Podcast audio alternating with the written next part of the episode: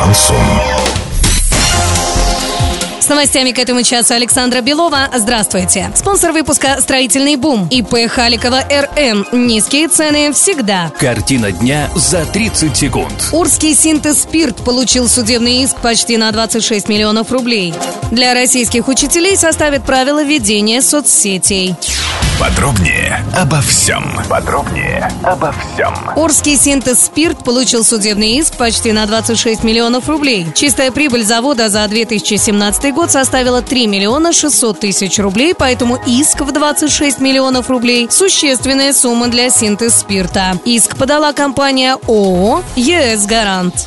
Минпросвещение вместе с экспертами планирует к началу нового учебного года разработать рекомендации для педагогов по ведению социальных сетей. Об этом сообщает РИА Новости со ссылкой на главы Министерства Ольги Васильевой на запрос депутата Госдумы Дмитрия Свящева. Еще в марте парламентарий предложил разработать концепцию по самовыражению педагогов в соцсетях и ввести соответствующие пункты в Кодекс профессиональной этики педагогических работников. Идея появилась после скандала с учителем Татьяной Кувшинниковой, вынужденной уволиться разумеется, из-за фотографии в купальнике, которую она опубликовала в интернете.